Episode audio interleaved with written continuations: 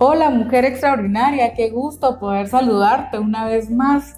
Bienvenida a este podcast, bienvenida a Extraordinaria. Hoy hablaremos un tema súper importante que a mí me encanta y es las parejas que elegimos. Yo soy Darling Ávila y esto es Extraordinaria. ¿Por qué elegimos a las parejas que elegimos? ¿Por qué? Si no son rifas, no nos tocan. No es ay, la vida te ha asignado a esta pareja. Tú la eliges. Y todos tendemos a idealizar a nuestra pareja. Y cuando terminamos una relación, cuando se va pasando el dolor, la tristeza, la frustración, el coraje, todas estas emociones que conlleva una ruptura amorosa, nos damos cuenta que esa persona que veíamos como lo máximo o que veíamos como eso tan valioso que nos perdimos, no lo era tanto. Y no porque el otro no lo valga, sino porque todas estas cualidades en realidad te las creaste tú. Él no las tenía, quizá tenía otras, pero no las que tú te inventaste. Tu pareja es tu espejo. Sí. Ouch, yo sé que duele. ¿Por qué elegí a quien elegí? ¿Te has preguntado alguna vez esto? La idea es que a partir de hoy podamos elegir con más inteligencia.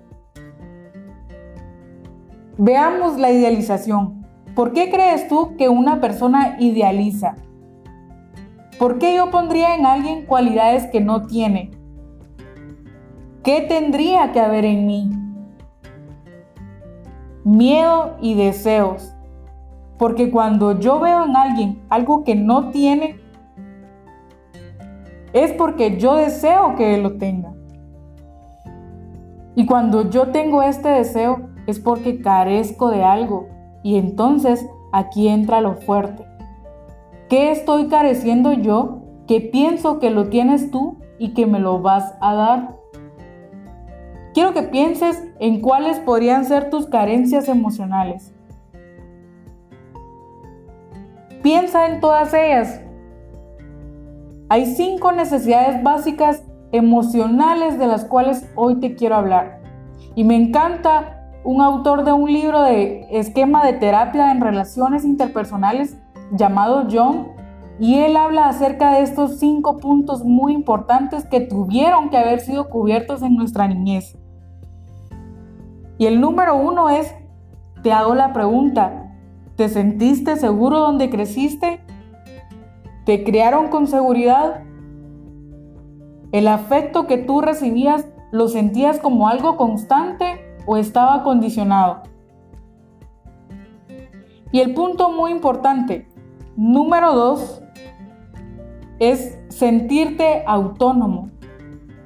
Que yo me pueda sentir responsable de mis actos ¿Las personas que te criaron te dieron esa autonomía? ¿O tuviste personas que te hicieron sentir que no eras responsable de nada, que siempre era la culpa de alguien más? ¿Has escuchado el típico, yo te amo tanto hijo que te doy todo, porque te amo tanto, que no quiero que sufras o vivas lo que yo viví? Inconscientemente nuestros padres nos enseñan el camino a ser inútiles, porque el día que no estén, ¿qué va a ser de nosotros? O el punto número 3, expresión emocional. ¿Cuántos son expresivas? O el famoso, tú eres hombre y los hombres no lloran. ¿Has escuchado eso o has dicho tú esto a tus hijos? O a las mujeres que nos decían, calladita te ves más bonita. Sí, lo sé, se escucha feo y homofóbico. Te puedes dar cuenta cómo le quitaron a los hombres esa capacidad de decir, yo también estoy triste, yo también siento. Y quiero que te preguntes, ¿te permitieron expresarte emocionalmente cada vez que tenías una emoción? ¿Eras validada? O te decían el famoso, te voy a pegar para que llores por algo.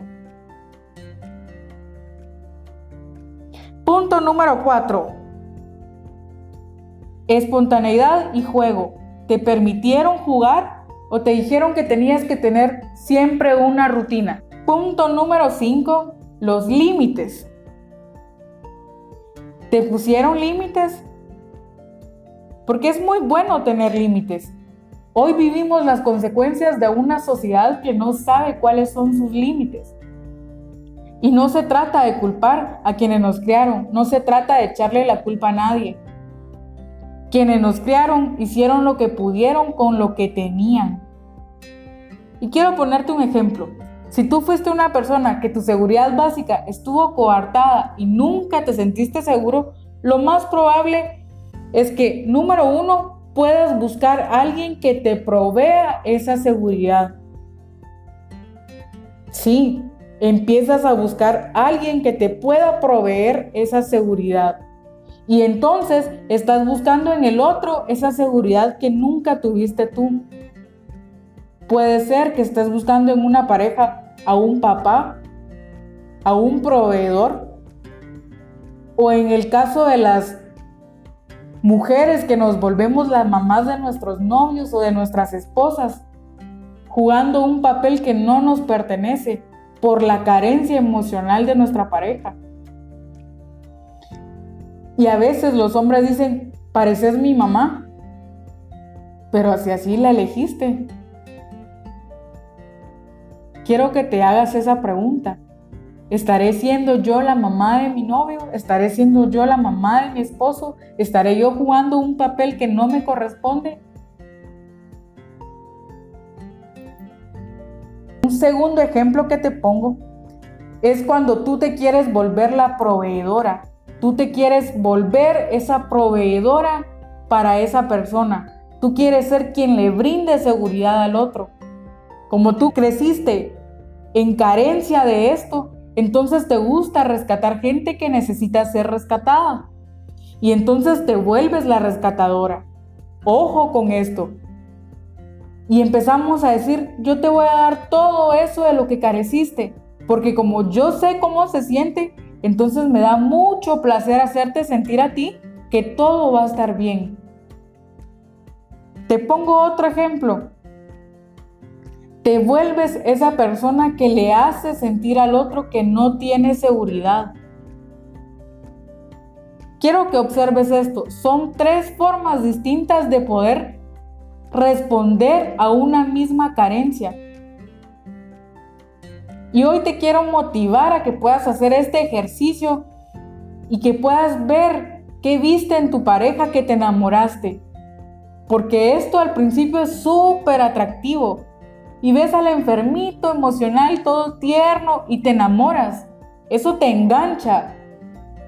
Pero haz este ejercicio, descubre tus carencias emocionales y esto te va a dar una guía del por qué estuviste con quien estuviste o con quién estás al día de hoy.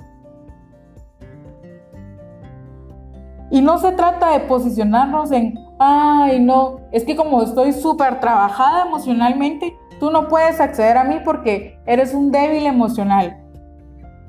No, se trata de poder por lo menos hacerte cargo de ti y estar reconociendo qué te engancha de tu pareja, por qué te enamoraste de él. No todo es tóxico en mi pareja. Normalicemos ir a terapia, normalicemos analizar por qué elijo a mis parejas de esa forma. No te pongas en el papel de víctima. Es que todos me tocan infieles. ¿Te has puesto en ese papel? ¿Te has visto en ese papel de víctima? ¿En ese papel novelero? Es que todos me tocan infieles, es que todos me tocan locos. No, ese es un papel muy mediocre. Esto no es una rifa, esto no es la lotería. Tú los eliges. Yo los elijo. Nosotras elegimos. Pregúntate por qué estás eligiendo eso. Y tampoco quiero que se entienda que estamos con quien estamos porque estamos súper carentes.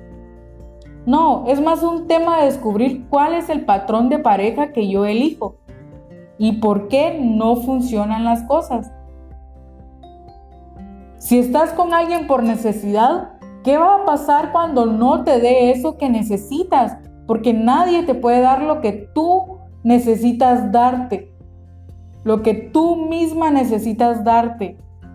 Y si no tienes claro qué es lo que necesitas y de qué careces, vas a ir por la vida brincando de relación en relación, de pareja en pareja, porque nadie puede satisfacer las carencias de nadie.